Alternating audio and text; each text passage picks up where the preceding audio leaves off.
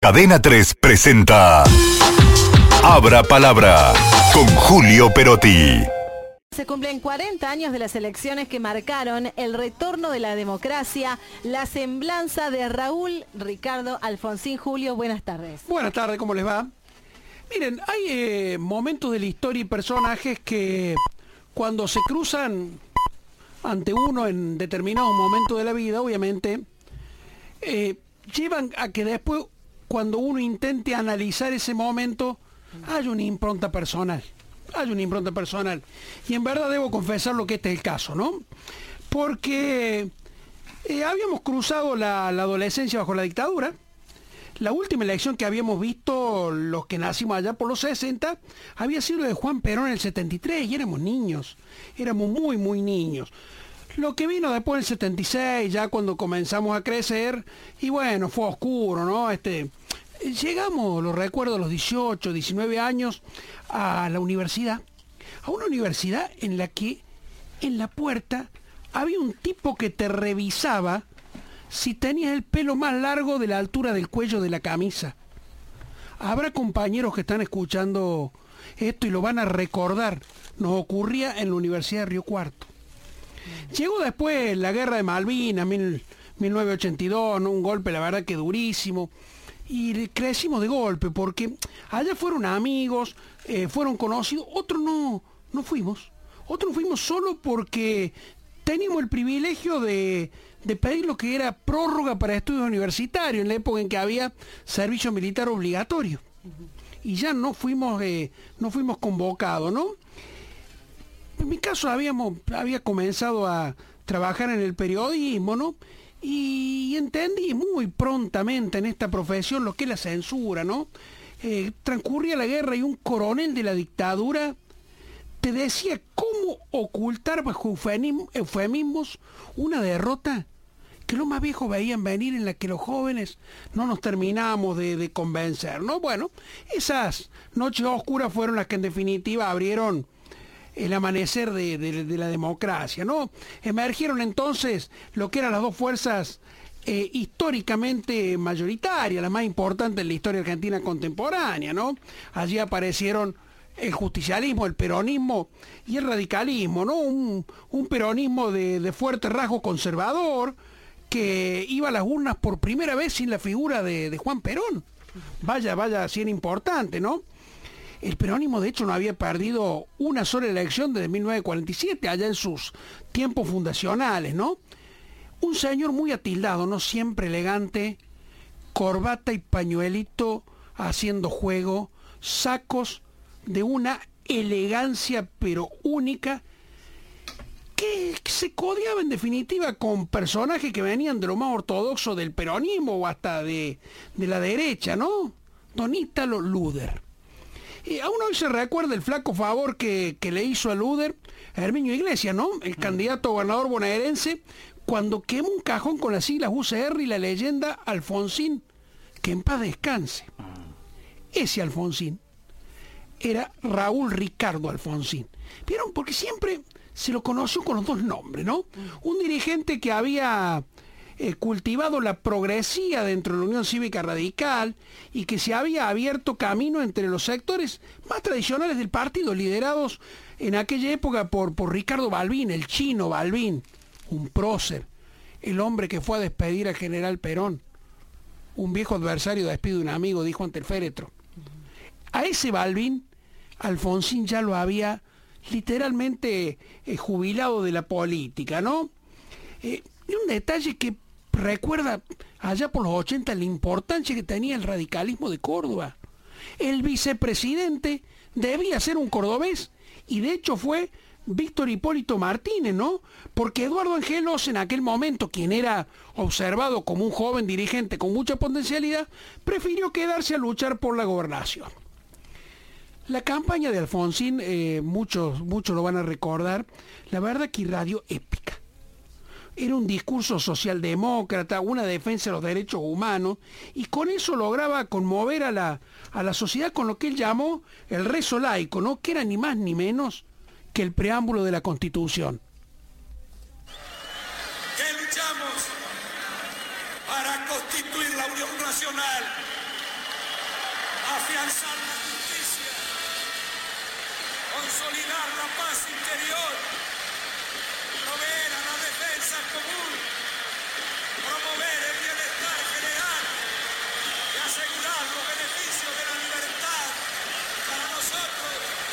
nuestra y para todos los hombres del mundo que deseen suelo argentino. Raúl Alfonsín sacudía el corazón de los sectores medios de la Argentina, ¿no? Mientras el peronismo parecía orientado a hablar a los trabajadores, ¿no? Y Raúl Ricardo Alfonsín también sacudió los cimientos más profundos de, la juventud, ¿no?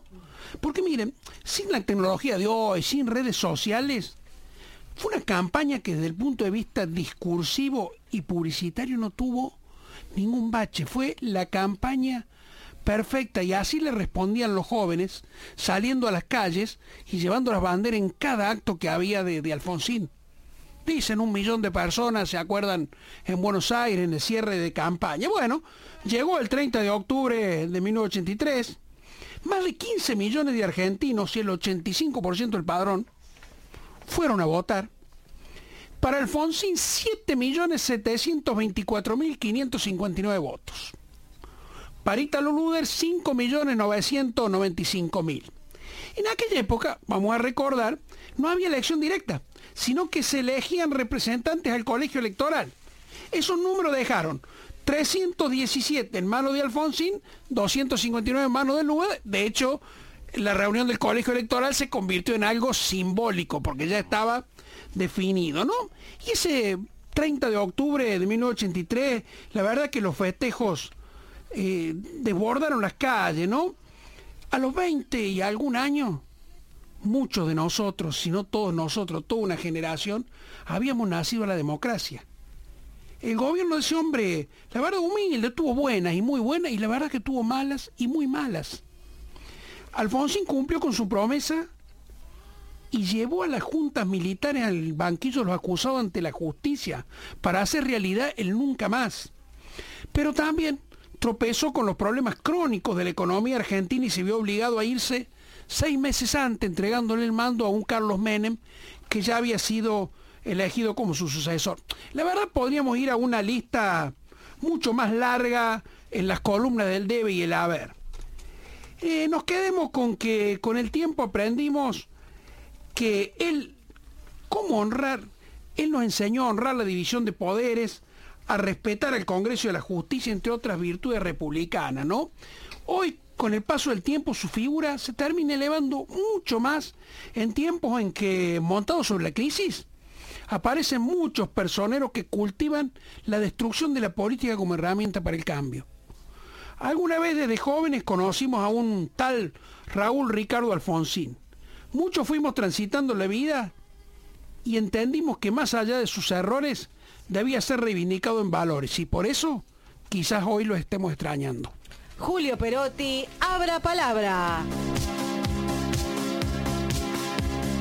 Bueno, Ah, Julito, eh, me quedé pensando eh, que como herramienta de marketing en aquellos tiempos sin redes y sin, sin todas esas cosas, apareció esa manito ahí, esas dos manitos señor. arriba del hombro juntas Sí, señor. para, para de alguna manera ser un símbolo que se contraponía Si a no los dedos recuerdo mal, B. iba sobre la izquierda, Sí. cerca del corazón. Cerca del corazón. Sí, Sí, sí. Eh, La hemos rescatado, Raúl, de hecho, eh, la columna, la reproducción de nuestra columna en Abra Palabra, en opinión de cadena3.com, tiene esa imagen. Y esa imagen fue una imagen que quedó guardada a lo largo del tiempo. Yo te pregunto, más allá de los dedos en B, eh, ¿cuál fue la seña de identidad de, De la Rúa? Y no te vas a acordar, no, no, no te vas a acordar usar. la de, la de Macri, Cristina, pero de Alfonsín quedó marcada. Quedó marcada. Y no siguió el Partido Radical eventualmente utilizándola, ¿no? Como, como una manera No. de identificarse. Pero fíjate este detalle, ¿no?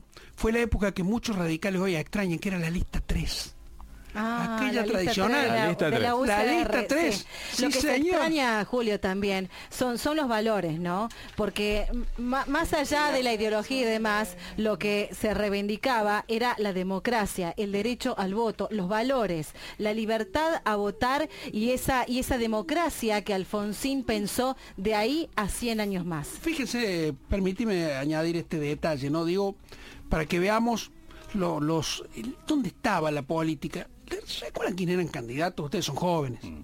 Eran obviamente Alfonsín y Luder, pero era Oscar Allende, con el partido intransigente. La revolución de, de la juventud se venía, cantaban. Eh, Francisco Paco Manrique, un hombre, un conservador y que sin embargo fue un hombre muy querido y reconocido. Apareció eh, don Álvaro Sogaray, que después con el tiempo termina, ¿se acuerda? Eh, coaligado con, con Menem. Rogelio Frigerio, que es abuelo de este Rogelio Frigerio que hoy está dentro de- del macrismo. Digo, esa era la figura, ¿no? Y eran figuras, muchas de ellas, a las que habíamos conocido aún antes de, de ser candidato porque formaban parte de lo que era la multipartidaria, que eran los partidos políticos reunidos para tratar de torcerle el rumbo a la dictadura y exigir que hubiese elecciones. Finalmente, finalmente las elecciones nos dieron a Raúl Ricardo. Cadena 3 presentó Abra Palabra con Julio Perotti.